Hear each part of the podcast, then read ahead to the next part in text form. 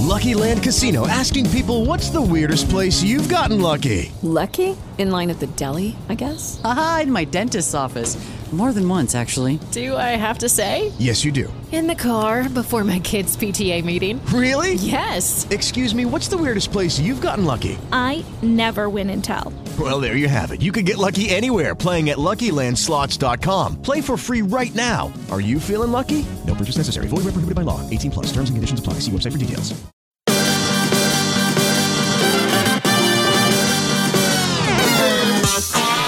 Desde Dentro, el podcast de Gobierno Transparente para entender los retos actuales desde la mirada de la administración pública.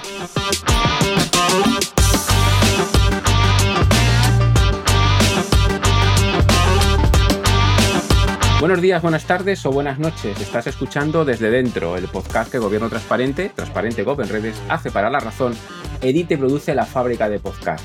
Casi todos los viernes en las plataformas Apple Podcasts, Vox, Spotify y alguna más. Nuestro programa visualiza lo bueno que hacen las administraciones, sus empleadas y empleados públicos en nuestro país y todo el ecosistema alrededor de las mismas, desde empresas a organizaciones de la sociedad civil. Y hoy estamos con sociedad civil, con sector privado, estamos con Íñigo allí, consultor en impacto social, miembro del Consejo Asesor de Spain Up, ha estado en el gobierno de, ha estado en gobierno, el gobierno de Navarra, y también ha sido diputado en el, en el Congreso. Íñigo, pues buenos días, buenas tardes y buenas noches. ¿Qué tal? Buenos días, buenas tardes y buenas noches. Y muchísimas gracias, Rafa, por la invitación a estar aquí en, desde dentro. Eh, estoy muy agradecido, ¿verdad?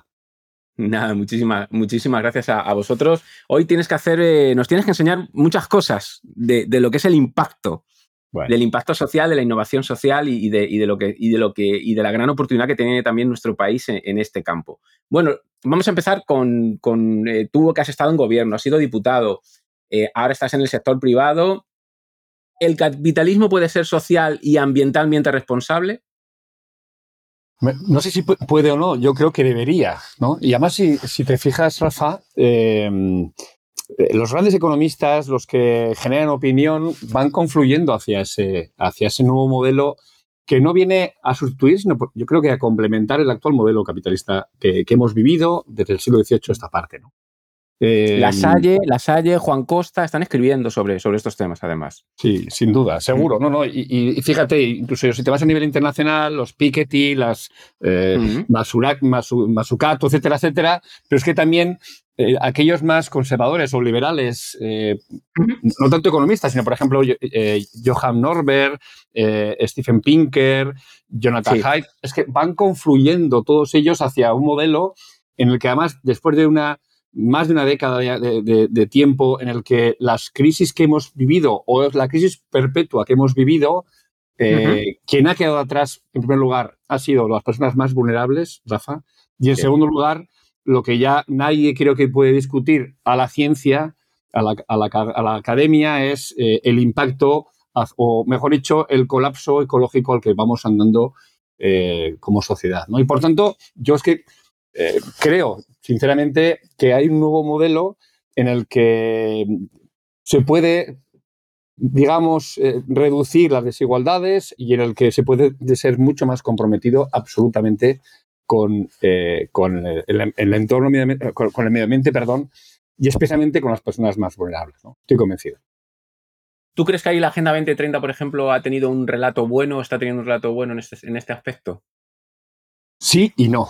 Eh, sí, por el éxito de ser un, eh, digo que, vamos, creo que prácticamente el, único acuerdo donde 145 países en la sede de Naciones Unidas han firmado 17 objetivos para el año 2030, con 169 metas alcanzables, creo que en sí mismo es un, es un éxito. Ahora bien, creo que el relato ideológicamente no se está eh, no está llegando. ¿no? y esto lo hemos comprobado, por ejemplo, hace dos semanas cuando organizamos en la sede del Congreso de Diputados eh, una jornada sobre esa colaboración que estamos hablando, de lo público lo privado, hacia cómo generar un modelo más económico, más responsable, donde el, capital no solo busque eh, rentabilidad económica, sino también un impacto en, en, las personas y un impacto positivo en el medio ambiente, nos encontramos con que eh, hay algunos partidos, siempre en, los extremos, que no comparten, en este caso, pues un nuevo modelo económico o, eh, o no comparten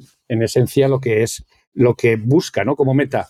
Posiblemente yo creo que el desacuerdo ideológico respecto a los ODS, aunque mayoritariamente todas las fuerzas políticas están en esa, en esa línea, es en la velocidad, en la velocidad de, llegada. Eh, y creo que esto es algo que eh, debemos cambiar, no tanto en el relato o la narrativa, sino realmente ser conscientes de que o, vamos hacia un planeta que, vaya, que luche contra la pobreza, que busque la inclusión, que eh, erradique problemas sanitarios, etcétera, etcétera, o haremos un planeta que, está absolutamente desdibujado, ¿no? Y yo creo que todavía hay que mejorar muy, mucho ese relato en, los ODS. Bien. Oye, ¿qué es Spain Up y cómo llega Íñigo allí a Spain Up? Bueno, Spain Up eh, pertenece, es el consejo asesor de la economía de impacto y, por tanto, como instrumento para una economía de impacto de la inversión de impacto. Eh, en el año 2013, el G7, la sede del G7, cuando hacen, la medición de los anteriores objetivos del milenio, descubren que, donde además esa responsabilidad eh, eh, se ejercía sobre los entes públicos, en 2013 se dan cuenta que justo cuando iban a finalizar en 2015, era necesario el llamamiento a, lo privado, a, la sociedad civil, etcétera, etcétera, para conseguir los siguientes eh, ODS, ¿no? los Objetivos de Desarrollo Sostenible de, los siguientes 15 años. Y es ahí donde el Reino Unido, que en ese momento presidía el G7, lo que hace es eh, delegar en la, bueno, crea el movimiento GSG a nivel mundial, que es el Global Steering Group for eh, Impact Investment, que lo que hace es aglutinar a países en los cuales, independientemente cada uno de ellos, busquen esa confluencia de lo público y lo privado. Y cómo la inversión hacia la consecución de los ODS venga no solamente de la inversión pública, que faltaría más, sino también de la inversión privada, ya sean fundaciones, ya sea el ahorro eh, pequeño, del, eh, ahorrador mediano, quiero decir, o, de, de, grandes fondos, etcétera, etcétera. Eh, y es ahí donde España en el año 2017 constituye su propio Spain App, que es así como, como se, configura en cada uno de los países, y hoy somos 36 países en todo el mundo que estamos buscando precisamente eso, es cómo generar un nuevo modelo económico, Rafa, hacia, hacia, bueno, que no deje atrás a personas vulnerables y que efectivamente estemos, y sobre todo, fíjate, tiene más peso lo social que lo medioambiental, lo digo con toda sinceridad. ¿Por qué? Porque lo medioambiental ya está mucho más parametrizado, con indicadores más claros, pero sin embargo, lo social, espero que luego lo hablemos, Rafa, todavía no, hay, no hay unos indicadores universales que podamos medir. Eh, cómo ayudar a personas con discapacidad, a la cooperación al desarrollo, personas dependientes, a la exclusión social, a mujeres víctimas de violencia de género, etcétera, etcétera, etcétera. Social es mucho más transversal y mucho más heterogéneo. Eh, y una de las cosas que la Agenda 2030 ahí también en ese relato ha, incluido, no solo es medioambiental, sino también la parte, la parte, socio, la parte socioeconómica. Entonces, ¿qué beneficios tiene la inversión de impacto y cómo lo podemos, cómo lo podemos medir? Vale, solo una cosita respecto a la pregunta anterior, eh, que, creo que es lo más relevante eh, respecto a lo que es Spain ¿Y cómo, llegas, ¿Y cómo llegas tú a Spain bueno, es, la verdad que como, como llegas a los lugares, eh, pues llegando a los sitios siempre, Rafa, intentando aprender. Y lo digo con toda la humildad. ¿eh? Cuando vas a, reuniones, a, citas, a meetings, en los cuales quieres aprender de los que, los que están en la vanguardia, y es ahí donde encuentras, como me encontré con Spain Up. Pero lo que más me llamó la atención de Spain Up, en este caso, que es Spain National Advisory Board, eh, fue, no fue otra cosa que la de eh, que es la confluencia y es, y es único en España este, en este momento que, que, tiene tres grandes ejes muy claros. Uno, está la economía social, está el tercer sector, está los grupos social 11, está AMICA, están grandes entidades proveedores sociales.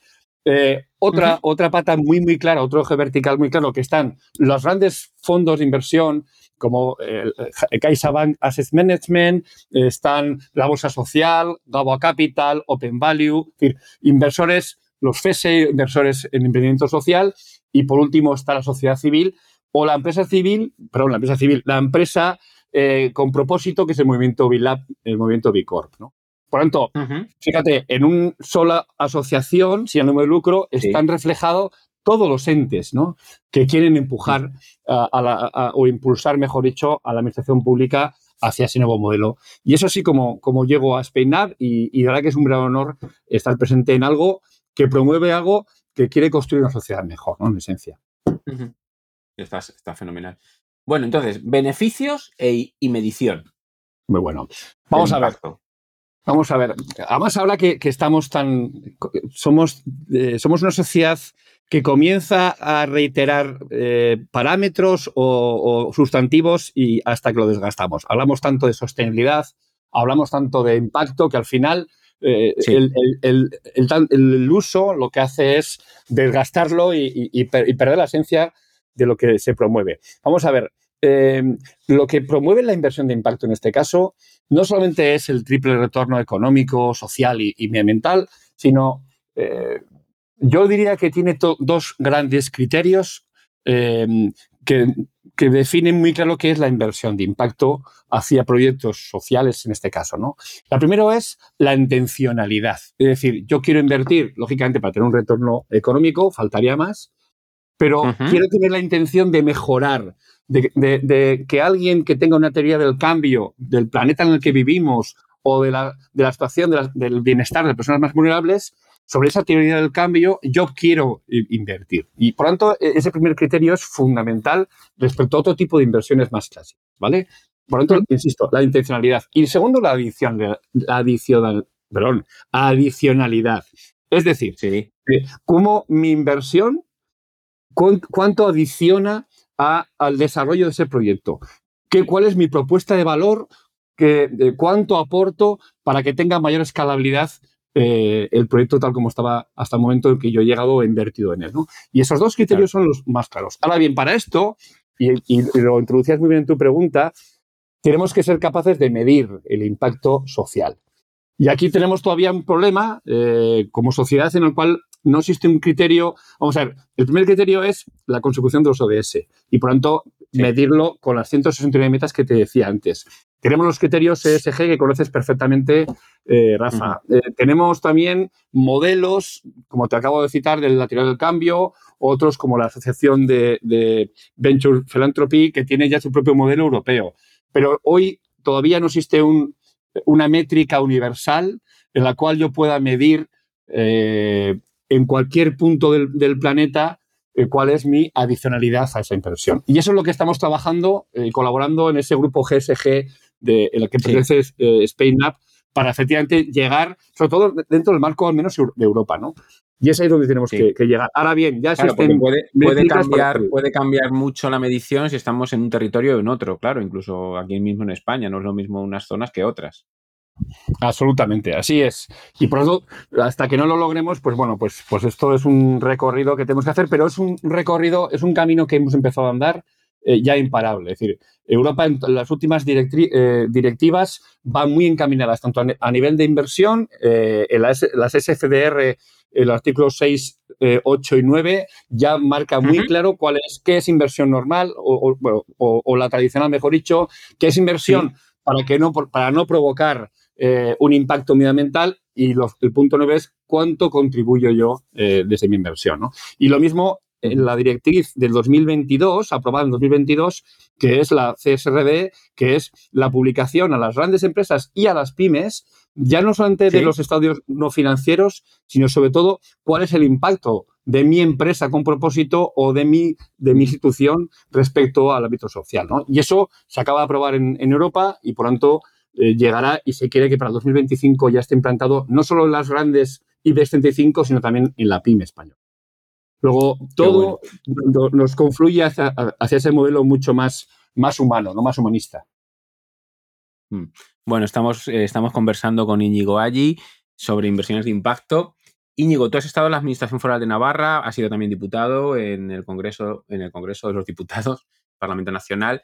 ¿Qué pueden hacer, qué puede hacer el sector público, qué pueden hacer las administraciones públicas en este campo? Porque hemos visto, por ejemplo, que hay cláusulas sociales en algunos pliegos de contratación pública, pero todavía hay mucho campo, ¿no? Por, por, por, por poder avanzar desde, desde un liderazgo público, ¿no? ¿Cómo lo ves? Además, es, eh, fíjate, Rafa, no hay, que, no hay que inventar la rueda ni, descubrir eh, de nuevo América. Vamos a ver, ya existen otros países de, nuestro entorno eh, europeo que ya nos, llevan varios años de ventaja. Y, además quiero concretar algunas medidas que serían muy fáciles sin grandes cambios normativos o incluso, vamos, sin, bueno, con, con, voluntad política, efectivamente, que se podría conseguir. Y voy a dar tres ejemplos muy claros.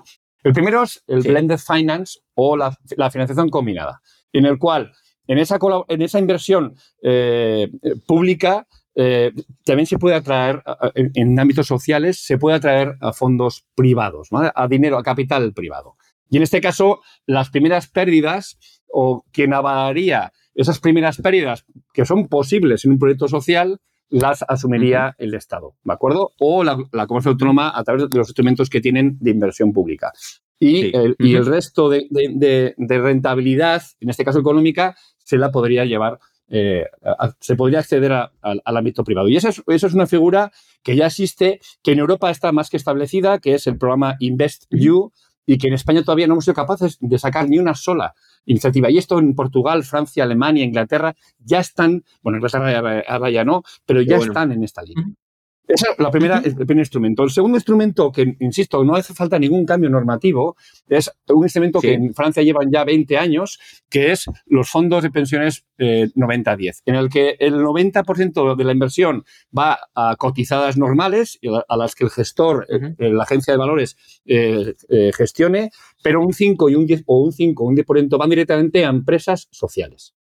Y esto, claro, eh, imagínate los fondos de pensiones, los planes de empleo de las grandes empresas con, tienen esa obligatoriedad. ¿no? Pues esto en España sería muy sencillo de, aplicar y creo que existen proyectos activos para, para hacerlo. Y por último, los contratos de pago por resultados o los contratos de impacto social, que es cualquier servicio público que esté en este momento delegado a proveedores sociales, asociaciones que no alcanza eh, las instituciones públicas, también atraer capital privado y la retribución a ese capital privado iría en función de los resultados en esas personas. Insisto, estoy hablando de personas eh, que, por ejemplo, se quieren resaltar en la soledad de la cárcel, personas jóvenes en, riesgo de exclusión social, discapacidad, etcétera, etcétera.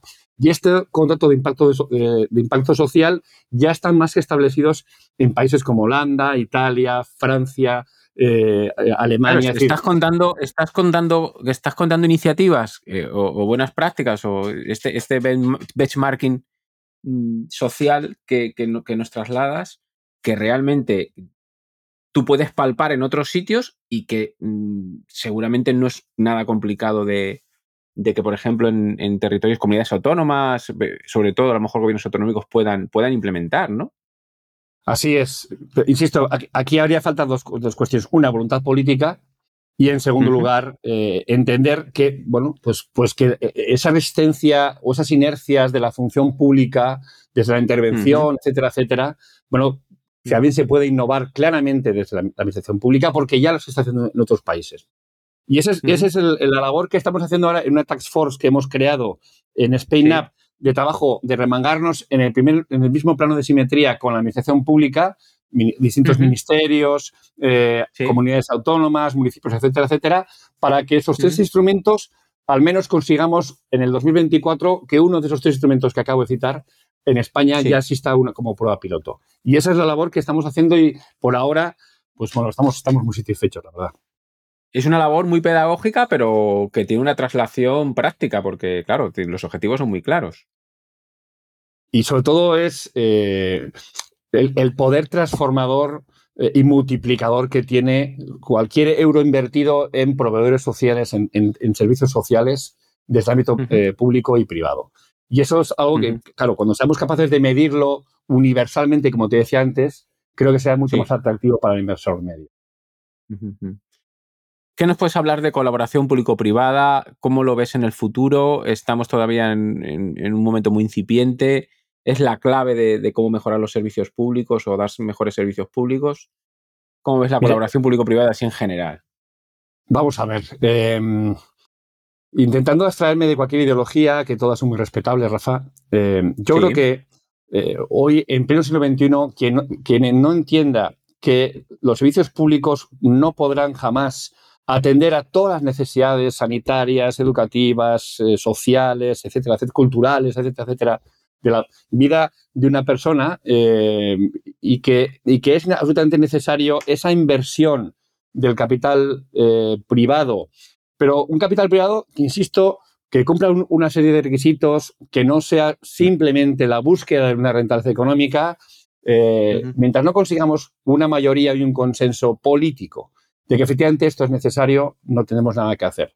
Tengo que decirte que en la jornada que hicimos el pasado 19 de enero en el Congreso de los Diputados, que tuve la fortuna de, ahí de conocerte, eh, yo si, escuchaste los, discursos en general de la mayoría de las fuerzas políticas, en la que estuvieron todos los grupos parlamentarios, que eso ya es, una, es, un, buen indicador de que esto empieza a funcionar, o al menos está llegando al debate político, eh, eso si, llegamos a si, llegamos a, intercambiar algunos discursos que llevaron preparados a algunos diputados eh, a cambiar los papeles, yo creo que el 90% de lo que se escuchó iba, confluía hacia, hacia esos cambios normativos necesarios para esos tres instrumentos que acabo de citar o para esa colaboración en la cual no se entienda que aquí vienen los fondos buitre, que también los hay y que no hay que negarlo, pero que la mayoría del capital quiere realmente contribuir con su dinero a que la sociedad viva mejor, a que convivamos mejor, a que si yo tengo, eh, soy consciente de que dentro de unos años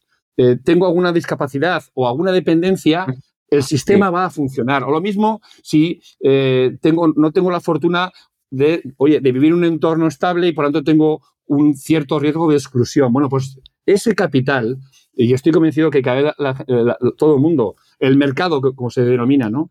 está más concienciado. Eh, bueno, pues creo que al menos de esa jornada nos llevamos que puede haber un consenso y, los cambios normativos que queremos llevar al Congreso de los Diputados y por tanto después al Senado eh, va a tener mayoría eh, suficiente para, lograr lo que, lo que estamos hablando ahora. Es fundamental que tú has sido diputado, es fundamental que los diputados, que, el legislador escuche, escuche todas estas cuestiones porque es una manera de que, de que aterrice una realidad y la sociedad civil, en este caso Spain Up o consultores como tú y otros expertos que fueron a la jornada, pues la verdad es un punto de confluencia fundamental de cara, de, cara, de cara al futuro. Eso tiene que ir calando. Oye, para ir terminando, llevamos ya más de 20 minutos y nos saltamos siempre el tiempo con, muchos de los entrevistados en este podcast desde dentro. Hoy estamos con Íñigo allí, recuerdo. ¿Algunas iniciativas o proyectos de innovación social que te estén llamando la atención en nuestro país? Bueno, vamos a ver no quiero empezar siempre por los más fuertes, pero, pero hombre, eh, cuando alguien tiene la, eh, la, escala de desarrollo, eh, pues por algo será, ¿no? Por ejemplo, quiero poner como ejemplo, pero ya no a nivel nacional, Rafa, sino a nivel internacional, por ejemplo, el trabajo que hace en, materia de innovación el Grupo Social 11, en este caso. Una institución que da empleo a más de 77.000 personas y, en su parte, en su corporación, que es el Grupo Ilunion, eh, da empleo a 37.500 personas con discapacidad. bueno, yo te tengo que eh, confesar que hice, fui objetor social al servicio militar y mi prestación social la hice en la 11, no en la fundación, la hice en la agencia, la hice en lo que es la 11. Sí, sí. Allí estuve 13 meses. Y es un ejemplo, y es un ejemplo de, eh, como, como, pudiste comprobar, Rafa, de, de, compromiso social absolutamente, ¿no? Y que se puede competir en un mercado libre, eh, competitivo, ¿no? Eh, eh, la redundancia, con otras empresas, empleando a personas con discapacidad con, con total normalidad, eso para mí es empresa y economía inclusiva, ¿no? Y diversa, ¿no? Totalmente. Y, me parece que es un ejemplo clarísimo, pero yo no me quiero quedar solo con los grandes, sino también hay infinidad de proyectos. Por ejemplo, me viene a la cabeza y, y, y además lo quiero citar, Hispalez, una empresa que instala lámparas LED eh, en distintos municipios para farolas, etcétera, etcétera. Bueno, pues todo ese trabajo, todo ese desarrollo eh, lo hacen con jóvenes, es un centro de inserción. Eh, y, lo que hacen es trabajar con jóvenes en riesgo de exclusión o en exclusión social. Y no sabes la labor que hacen, pero ya no solamente laboral, sino formativa, de, inclusión en sociedad. bueno, en fin, me, me, parece que es un ejemplo clarísimo. Tienen en sede en Madrid y, por cierto, hace muy poquito eh, Repsol Impacto Social ha invertido en ello como proyecto social. Luego es un indicador de que los grandes inversores sociales estén ya fijándose, en, en este caso, en el ámbito de la, exclusión o de la inclusión social, mejor dicho.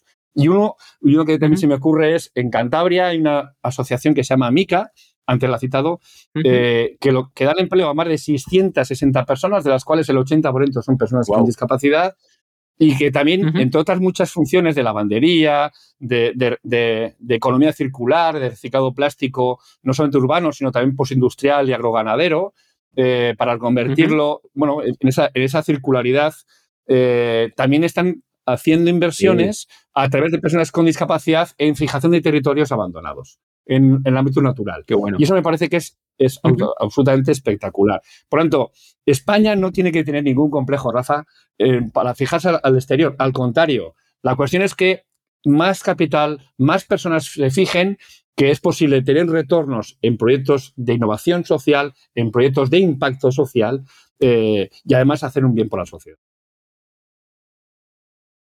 Pues con, esta última frase terminamos. El bien de la sociedad es lo que estamos buscando. En nosotros, humildemente desde nuestro podcast, desde dentro, pues que ya sabéis que sale todos los viernes, pues hoy hemos compartido con Íñigo Allí, nos ha explicado lo que es Spain Up, nos ha explicado la cantidad de iniciativas que pueden ir desde, desde el sector privado al sector público y, y viceversa. Y la verdad es que, bueno, pues es una primera piedra y, lo único que te vamos a pedir es que si quieres, después de verano, te volvemos a llamar y, nos cuentes algunos proyectos más específicos, como los que estabas contando de Cantabria, lo de la ONCE y, bueno, y otras iniciativas que, seguramente tienes, tienes mapeada. Es una manera de que la gente eh, podamos conocer mejor que la inversión de impacto tiene grandes beneficios. Íñigo, buenos días, buenas tardes o buenas noches. Rafa, muchísimas gracias y también dame 30 segundos más para agradeceros la labor que hacéis hace ya tres años sobre, sobre todo algo que no, que no he hablado, pero que para mí es tan importante como el impacto que es la transparencia eh, y la gobernanza. Es decir, y a mí me parece que ahí sois un referente y enhorabuena por el trabajo que hacéis, ¿verdad? Sí, estamos, estamos, aportamos nuestro granito a, la parte de en esta gorra que nos ponemos de sociedad civil. Cuando lo hacemos como consultores, bueno, lógicamente te ese relato. Y la verdad es que hay una de las cosas buenas que, el gobierno abierto, la gobernanza colaborativa, la estamos viendo en los últimos años, que da igual que, haya gobiernos de, derechas, que de izquierdas, que de, otro, de otra ideología, que es algo muy transversal y cada vez se lo, se lo creen más personas. Sin duda sin duda. Abrazo fuerte. Ese es el nuevo modelo. Ese es el nuevo modelo que tenemos que, que tener. Gracias a ti, Graza. Muy bien. Venga, abrazo. Hasta siempre. Bueno, hasta después de verano.